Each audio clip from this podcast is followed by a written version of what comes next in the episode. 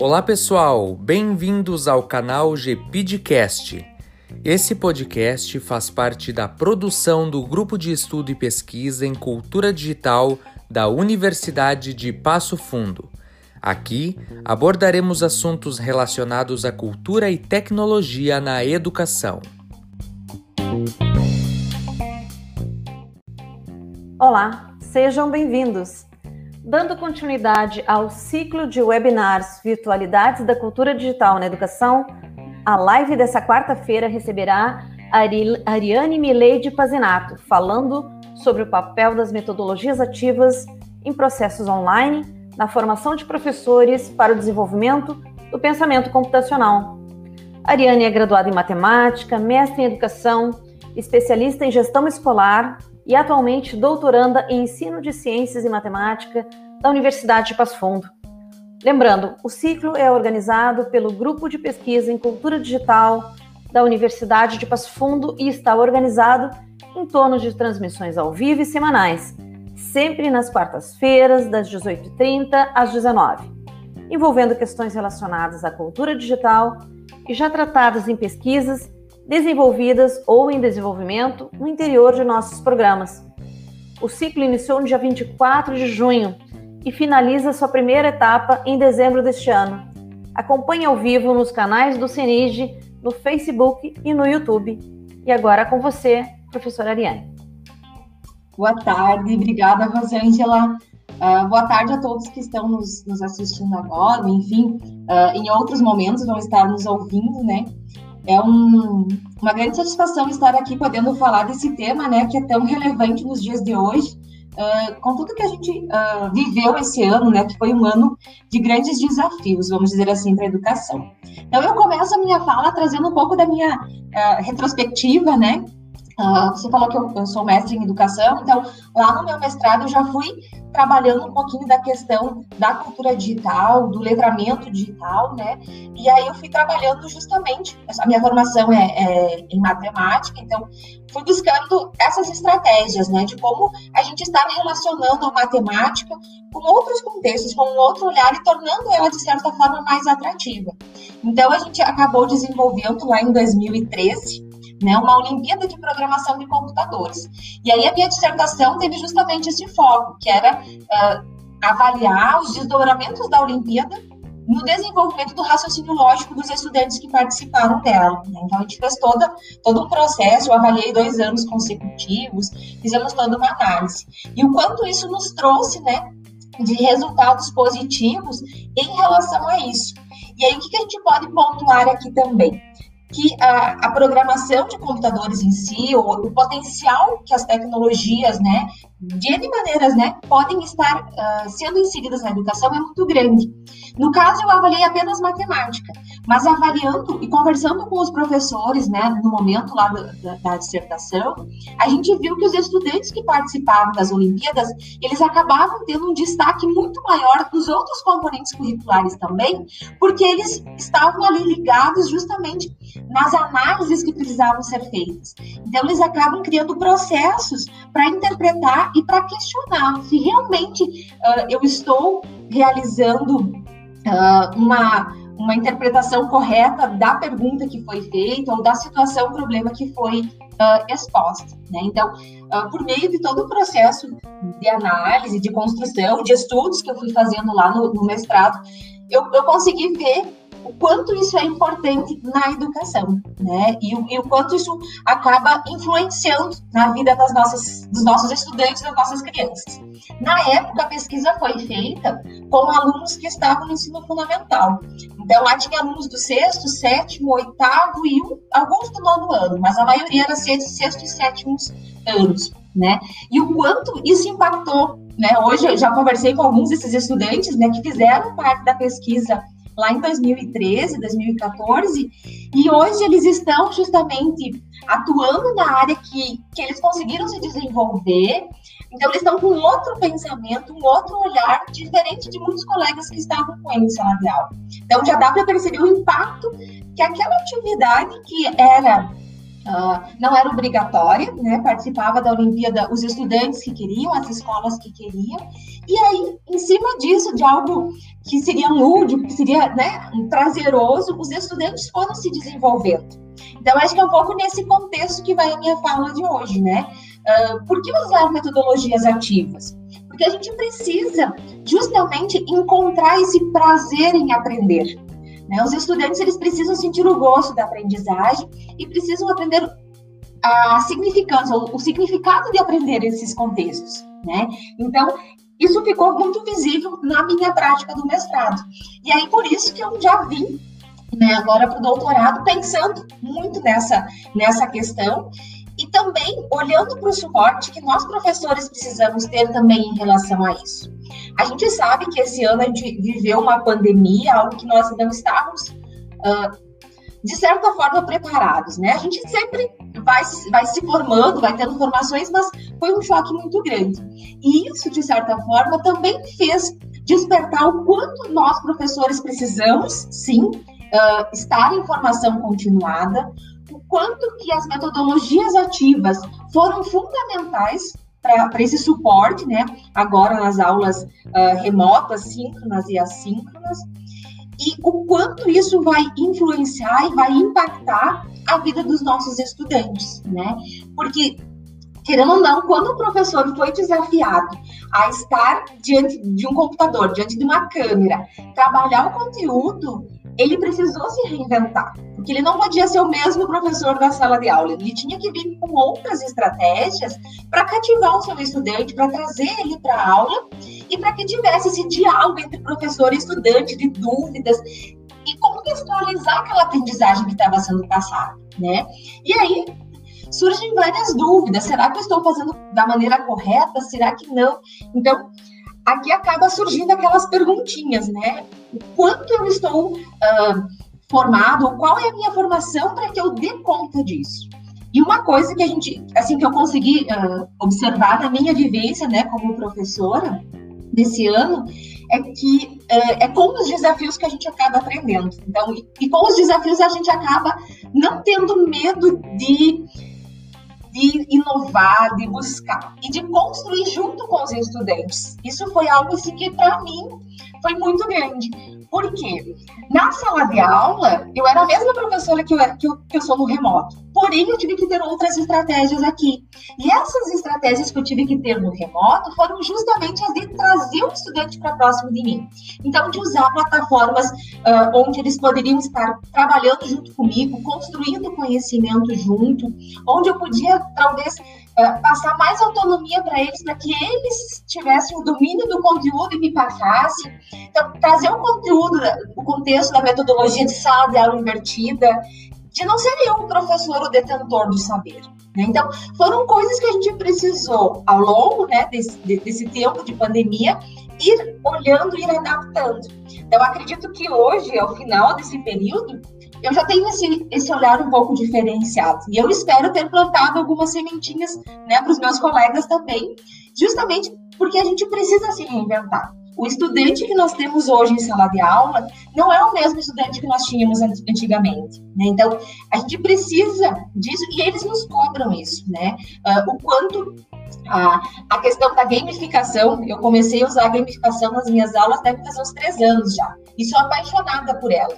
E, e, aí muitos acham que gamificação é jogo. Não é um jogo, é, é, é um contexto que a gente está inserindo para justamente estimular esses estudantes a estarem vivos, estarem presentes na nossa aula, né? A, a esse contexto. Então, uh, dá trabalho? Óbvio que dá trabalho. Tudo que a gente quer de diferente vai dar um trabalho mas dá resultado. E isso que é importante, né? É por meio desse resultado que nos motiva a gente trabalhar cada vez mais e ter esse olhar uh, assertivo, né, em relação a que metodologia usar. Ah, talvez hoje eu usei uh, ah, PBL na minha aula, não tive o resultado que eu gostaria. Ok, vamos avaliar junto com os estudantes o que, que eu poderia fazer de diferente, né? Então, acho que esse construir junto com o estudante é muito importante. E uh, tem um outro fator que também me chamou a atenção, que a minha aula, eu não preparo uma única aula para várias turmas.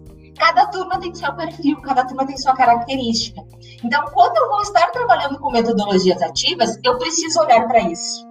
Porque em uma turma vai dar super certo e na outra isso já pode não acontecer, né? Que na prática, em alguns casos esse ano, eu vivenciei isso, né? Então, alguns são muito, muito, muito receptivos gostam de estar ali, gostam desse desafio. Mas tem outras turmas que os alunos chegam a nem abrir a câmera, nem abrir o microfone, e aí a tua aula, que tu achou que ia ser fantástica, morreu, né? E aí tu fica naquela situação, e agora, o que, que eu vou fazer? Eu preciso que o aluno interaja comigo. Né? Porque eu brinco muito com os meus estudantes no sentido justamente de de dizer para eles, eu só aceitarei aula se vocês vão conversar comigo. Vocês precisam construir o conhecimento junto comigo. Então, quando eles fazem isso de, de, de não se manifestar, aí eu penso assim, meu Deus, e agora? Porque caminho eu vou seguir? Né? Então, isso é importante também. A gente precisa conhecer a nossa turma, conhecer o perfil do nosso estudante, para daí eu preparar a minha aula, ver que metodologia é adequada para aquele momento e para aquele conteúdo que eu estou abordando. E uma coisa importante também que eu já percebi Uh, quanto mais a gente conseguir relacionar o conteúdo que nós estamos trabalhando com algo que seja do cotidiano desse estudante, melhor. Porque aí ele vai sentir a significância de estar aprendendo aquele conteúdo, né? Ah, eu vou aprender a função quadrática porque eu vou utilizar quando eu tiver cálculo lá para saber a altitude de uma, de uma bola que vai ser jogada, o quanto que isso vai, vai impactar. Então, eles precisam entender muito mais os contextos, significados, do que o cálculo propriamente, né? Eu comento sempre com os estudantes que o cálculo a gente pode não só faz e nos dar, nos dar a resposta.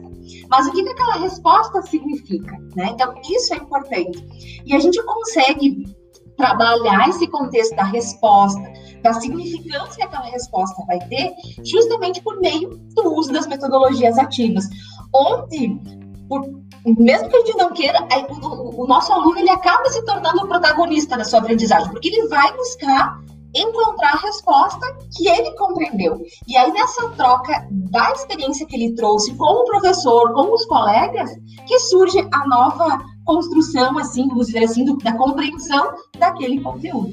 Então, isso foi algo que me chamou muita atenção esse ano, né? E, e aí, um dos motivos pelo qual eu entrei, então, também no doutorado, foi também a questão uh, dessa repaginação, né, no novo ensino médio. Uh, hoje eu sou professora no ensino médio na graduação, mas dessa reestruturação e para entender um pouquinho como que, que vai mudar no novo ensino médio? Né? Então, esse seria o meu foco de pesquisa. Né? Não está bem definido ainda, então, são uh, leituras iniciais né, que, que, a gente começou a fazer, mas como eu estou diretamente ligada, a gente vai se fazendo alguns questionamentos. E aí, ao ler uh, uh, os documentos que amparam o BNCC, a lei que, que Uh, que implanta os itinerários formativos, o que, que é uh, BNCC, carga horária, o que, que é uh, itinerários formativos, carga horária, então, como tudo isso está sendo composto. E vou dizer que é um grande desafio, né? Porque não existe nada pronto. Existem sim competências e habilidades que estão lá bonitinhas no, no papel. Mas como que eu vou estruturar isso dentro da minha escola? Que olhar que eu vou ter? Como que eu vou fazer a distribuição da minha carga horária? E, e, aí aqui existe um outro fator que me deixa assim um pouco inquieta, que é justamente a questão. Eles abordam muito, né? No ensino médio não é mais componentes curriculares, é a área do conhecimento. Então eles abordam muito a questão do interdisciplinar. Eu não vou mais trabalhar lá língua portuguesa, literatura. Vou trabalhar a área de linguagens. Mas como que a gente vai fazer para trabalhar a área de linguagens para que aquelas gavetinhas não fiquem mais gavetinhas, para que elas sejam algo único? Né? Então, aqui vem a questão da formação continuada dos professores. Né? A gente precisa ter esse olhar muito forte e para dar conta, né, eh, da percepção que eu tenho. Estou falando que eu estudei até o momento, né, gente? Uh, para a gente poder dar conta de trabalhar esses contextos e de esquecer das gavetas, a gente vai precisar sim usar as metodologias ativas. Eu não consigo enxergar uh, um trabalho interdisciplinar se não tiver o uso de metodologias ativas nele. Né? Então, é esse, esse movimento que a gente vai precisar fazer para integrar, né? E, e, o que é mais, mais bacana ainda nessa nova reestruturação do ensino médio é que eu não preciso trabalhar lá no itinerário formativo, por exemplo, uma única área do conhecimento. Eu posso estar trabalhando mais de uma área do conhecimento, ou duas, ou até as quatro áreas do conhecimento juntas. Então, isso é mais rico ainda. E, e que desperta talvez o interesse maior dos nossos estudantes, uh, para justamente saber as relações que existem entre as áreas. Mas para isso, nós, professores, precisamos ter esse amparo e, e, e conseguir né, fazer todo esse processo de, de, uh, de, de alinhamento entre as áreas do conhecimento. Eu primeiro penso na área específica. Depois que a gente conseguir isso, aí eu preciso conversar com as demais áreas, né?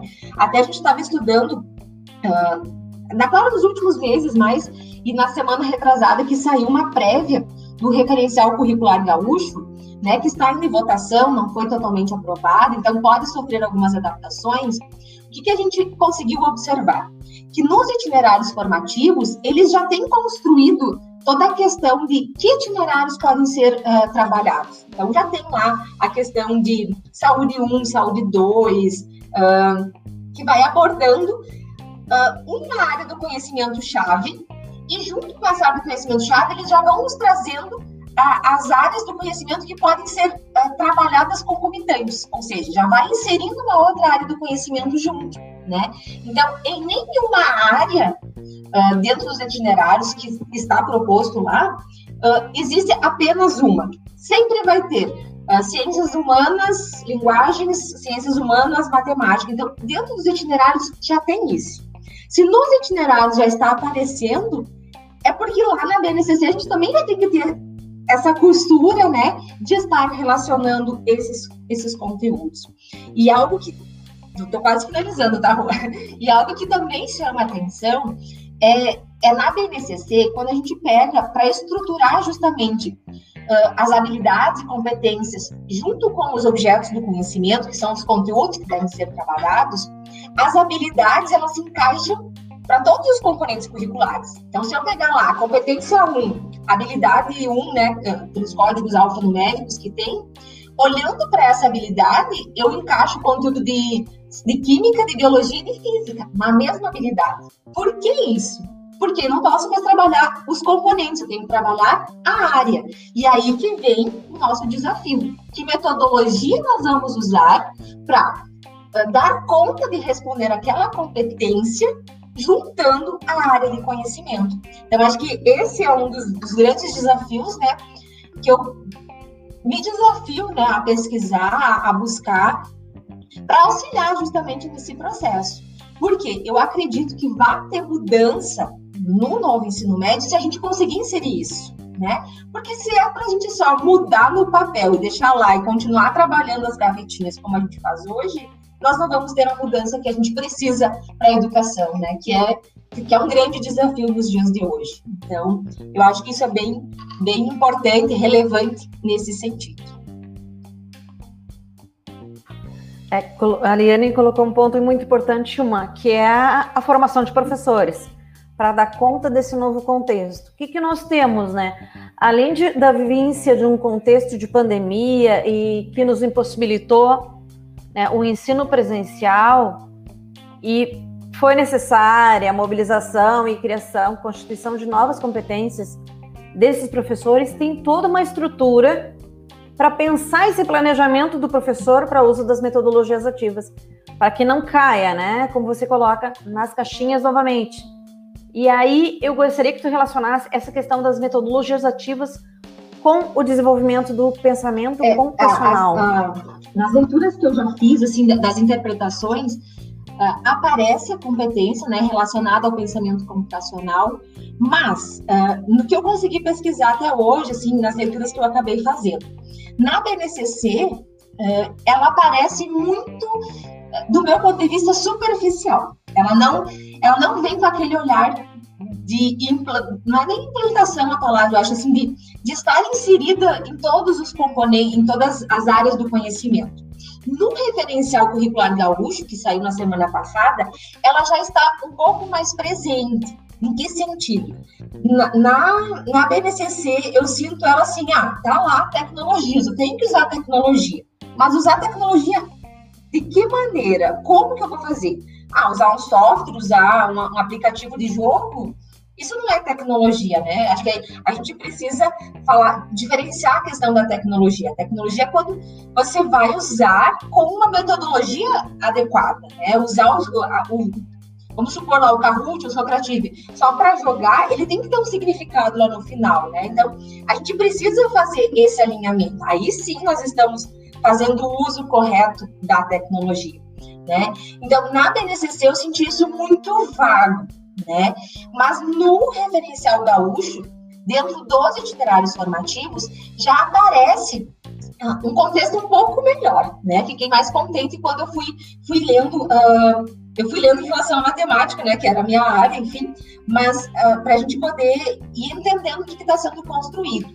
Então, lá nos itinerários, já vem construído a questão dos objetivos, né? Do, dos objetivos, não, dos uh, dos, dos, conteúdos que vão ser abordados, né? E dentro desse, desse itinerário, então, os conteúdos e dentro ainda vem questões que podem ser abordadas metodologicamente. Então, o que, que eu posso fazer uh, para trabalhar a, aquela habilidade dentro daquele itinerário, abordando aqueles conteúdos e aquelas áreas do conhecimento, né? Teve um de linguagens que eu acabei vendo também, que ele fala muito do protagonismo do estudante. Como que eu vou tornar meu estudante protagonista? Então, aí ele faz toda a descrição do itinerário, uh, envolvendo a questão artística, né, a, a, a, apresentação desses alunos, e aí dentro da metodologia, ele coloca como que meu estudante pode se expressar?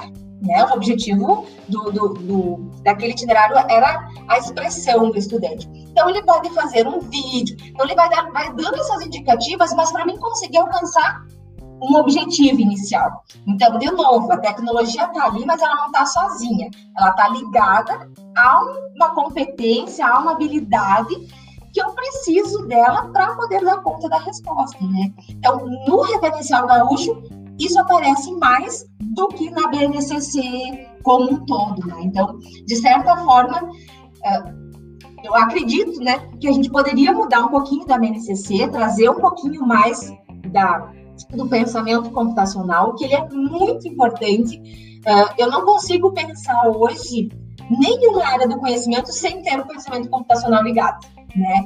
Porque muitos dizem que pensamento computacional está ligado à matemática, à área das exatas. Eu não vejo isso, né?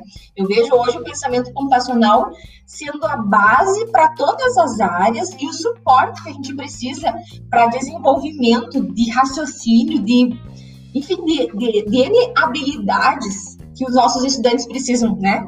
Para as profissões futuras que vão estar surgindo, que a gente nem imagina ainda o que, que, pode vir pela frente, né? Então, nesse contexto que eu, que eu vejo o pensamento computacional também. Os, sobre os itinerários né, formativos, que ainda tão, estão em desenvolvimento também, há aquela possibilidade também do aluno fazer o aproveitamento de atividades que ele possa realizar em outra instituição, como cursos técnicos. E como é que você vê esse diálogo, assim, Ariane, dessa, desse itinerário formativo com a instituição escolar tradicional padrão e com essa outra possibilidade de o aluno trazer, desenvolver esse conteúdo, esse conceito em outra instituição talvez até um curso técnico ou profissionalizante? eu, assim, é vai ser um grande desafio, né? Porque o estudante, ele vai, ele pode ter a escola raiz dele, que é onde ele vai fazer a BNCC, e aí ele pode vir buscar itinerários em outras escolas, né? Que são da competência dele ou da área do conhecimento dele, que são as escolhas que ele pode fazer, né? É um desafio grande para a estrutura curricular, né? Para a escola fazer essa gestão, mas eu acho que é muito importante, né? Uh, de, de, que forma, né? Uh, a gente já fez uma pesquisa, assim, já fomos uh, tentando entender um pouquinho do que, que, os estudantes gostariam, né? Que área que eles gostariam, se eles gostariam de trabalhar só com áreas do conhecimento específica, e quantos estudantes estariam se interessando, então, por cursos técnicos, por cursos profissionalizantes. E aí nos chamou a atenção que muitos estudantes acabaram se interessando por cursos técnicos também. E aí vem um ponto de interrogação. Como que vai ser a educação? Que educação a gente vai acabar dando para eles? Porque eles vão ter só aquelas 1.400 horas, que é o mínimo da BNCC, ou o máximo, né, dependendo da, da, da, quantidade da carga horária que a escola vai dar, e o restante da formação dele, para ser uma formação técnica, tem que ser toda para o técnico, né? Então, ele não vai ter aquele preparo de, de conteúdos para Enem, para vestibular. Então, ali o estudante vai ter que ser bem protagonista, né? Ele vai ter que buscar esses conceitos fora para poder dar conta. Mas aí vem um outro olhar também. Eu não sei se eu quero fazer medicina ou não. Eu posso vir fazer um curso técnico em enfermagem e me despertar e entender, ah, realmente é a medicina que eu quero, então é esse o meu caminho. Mas para isso, eu vou precisar estudar fora em outros momentos, porque aquela carga horária destinada para o itinerário, que eu poderia estar fazendo, por exemplo, na área de ciências da natureza e aprofundando os conhecimentos para me preparar para um vestibular, para um Enem, eu não tive, porque eu me detive para o técnico, né? Então, são várias perguntas que a gente ainda tem e que as respostas parecem que fogem das nossas mãos, né? Para a gente conseguir alcançar. Outra pergunta, assim, que, que a gente depende muito para poder dar conta é o Enem. Como que o Enem vai ser estruturado? Né? A gente já viu comentários que ele pode ser uh, separado em dois, dois, dois, dois dias, né? Um só com BNCC e outro dia com a área do conhecimento que o estudante escolheu como itinerário formativo. Mas também já houve uh, uh, comentários que ele poderia ser seriado, né? como aqui em Santa Maria tinha o PES antigamente na universidade, que ele poderia ser desse estilo. Então, é, ficam é, incertezas, né, de como que ele vai ser construído para que as escolas também possam estruturar a melhor maneira da distribuição, tanto da BNCC, que é obrigatória, quanto dos itinerários, como organizar isso para não dificultar né, a, a, a, vida, né, a escolha desses estudantes lá no processo final do ensino médio, que tem né, a questão dos vestibulares, dos concursos, que eles gostam, né, gostam e precisam prestar para seguir a carreira profissional, ou não, né? A gente já não sabe, né? hoje em dia talvez nem seja uma graduação que vai levar ele para uma carreira profissional, né? Pode ser que lá no ensino médio ele construa uma startup e, e saia lá no final com um projeto dele. Então tem todas essas possibilidades que o novo ensino médio nos dá. O que a gente precisa é entender quais as metodologias corretas para a gente conseguir entregar isso com um padrão merecido, né? E merecido no sentido de que a educação merece essa mudança, né? Esse, esse olhar diferenciado. É, eu vejo na mesma linha de pensamento, né? E que na realidade nós estamos com mais questões do que respostas. Uhum. Uh, como esse ensino médio vai se dar no modelo remoto, uhum. que provavelmente é o que vai ocorrer até 2021 como o professor dá conta dessa formação desse aluno, né, prevendo a, a, continuidade dos estudos dele, como o, o conhecimento da escola vai dialogar com o conhecimento de fora, e aí por diante, né? E o professor, né? De que forma esse, esse professor ele está sendo constituído? A uhum. educação que nós temos, né, o currículo da graduação ele vai dar conta de formar esses profissionais, o que era muito fácil há 20 anos atrás. Ah, o, o, segundo grau, o ensino médio, formava para quê? Se direcionava formação para o trabalho e acesso ao vestibular, acesso ao curso superior. Só que uhum. isso se rompeu e, além disso, nós estamos vivendo um momento de pandemia, que não se prevê ainda um, uma mudança a curto prazo. Então, nós colocamos mais essa carga em cima do professor. Eh, que perspectivas, Ariane, você vê, pra, por exemplo, para 2021, no ensino remoto, nesse, nessa nova composição do ensino médio integrado? A gente vai, a gente já, plane, já está planejando, ou né, as escolas vão precisar planejar a formação continuada constante, né? Não nós não temos saída porque a gente já viu esse ano, né? Por mais que teve várias formações uh, online, né? O professor poderia ir, mas o que eu sinto assim, precisa partir da escola, da raiz dele. Né? Porque é a escola que conhece o perfil dos professores, é a escola que conhece o seu cenário. E é em cima desse cenário que a escola precisa construir a sua formação e pensar gradativamente nessa construção. Né? Então, esse olhar precisa partir da escola para que os professores sintam-se mais motivados a participar. É, eu me surpreendi muito com vários colegas, né, do quanto se desafiaram, do quanto evoluíram muito nessa pandemia, né? E, e assim, o quanto eles estão dispostos sim a, a fazer novo, a se reinventar. Mas isso porque parte da escola, né? Então tem que ser, tem que ter uma raiz, tem que ter algo que que trabalhe junto com eles para incentivar essas mudanças, né? Mas eu não vejo né? Uh, eu sei que o governo, assim, a, ideia de implantação do novo ensino médio era para ser 2021, 2022. Como não temos ainda o resultado do Enem, então essas definições de datas ainda não, não estão uh, organizadas, né? A gente sabe que a pandemia também retardou muito a construção do novo ensino médio. Então, tem escolas pilotos que estão rodando mas que aí esse ano, por ser remoto, eles já sentiram justamente essa defasagem, que não aconteceu como deveria ser, porque era remoto. Então, aí vem uma outra pergunta, né, Rosângela? Como fazer o novo ensino médio remoto? A gente precisa pensar uma metodologia, precisa pensar estratégias para que isso aconteça. Porque ele pode ser presencial, mas ele pode ser remoto. E como fazer isso, né? Como ter esse aluno junto no remoto? Que também é um grande desafio, que a gente vai precisar buscar uma resposta para isso agora nessa nova estruturação, nessa nova construção do ensino médio. Então é mais um desafio que a gente tem aí pela frente.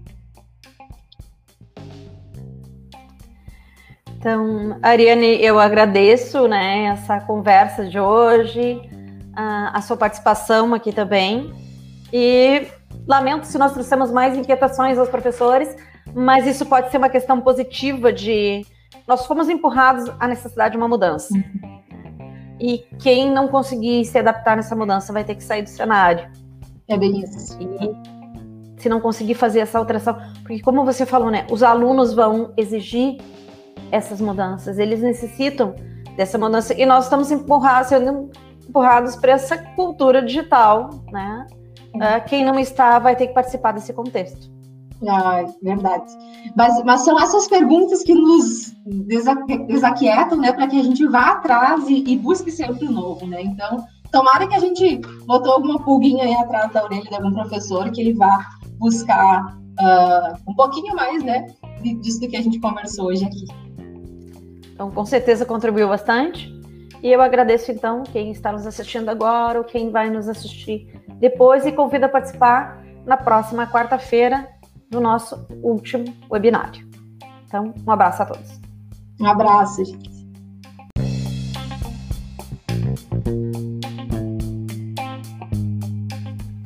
Este foi mais um episódio do GPDcast. Obrigado pela sua atenção e aguardem novidades nos próximos episódios.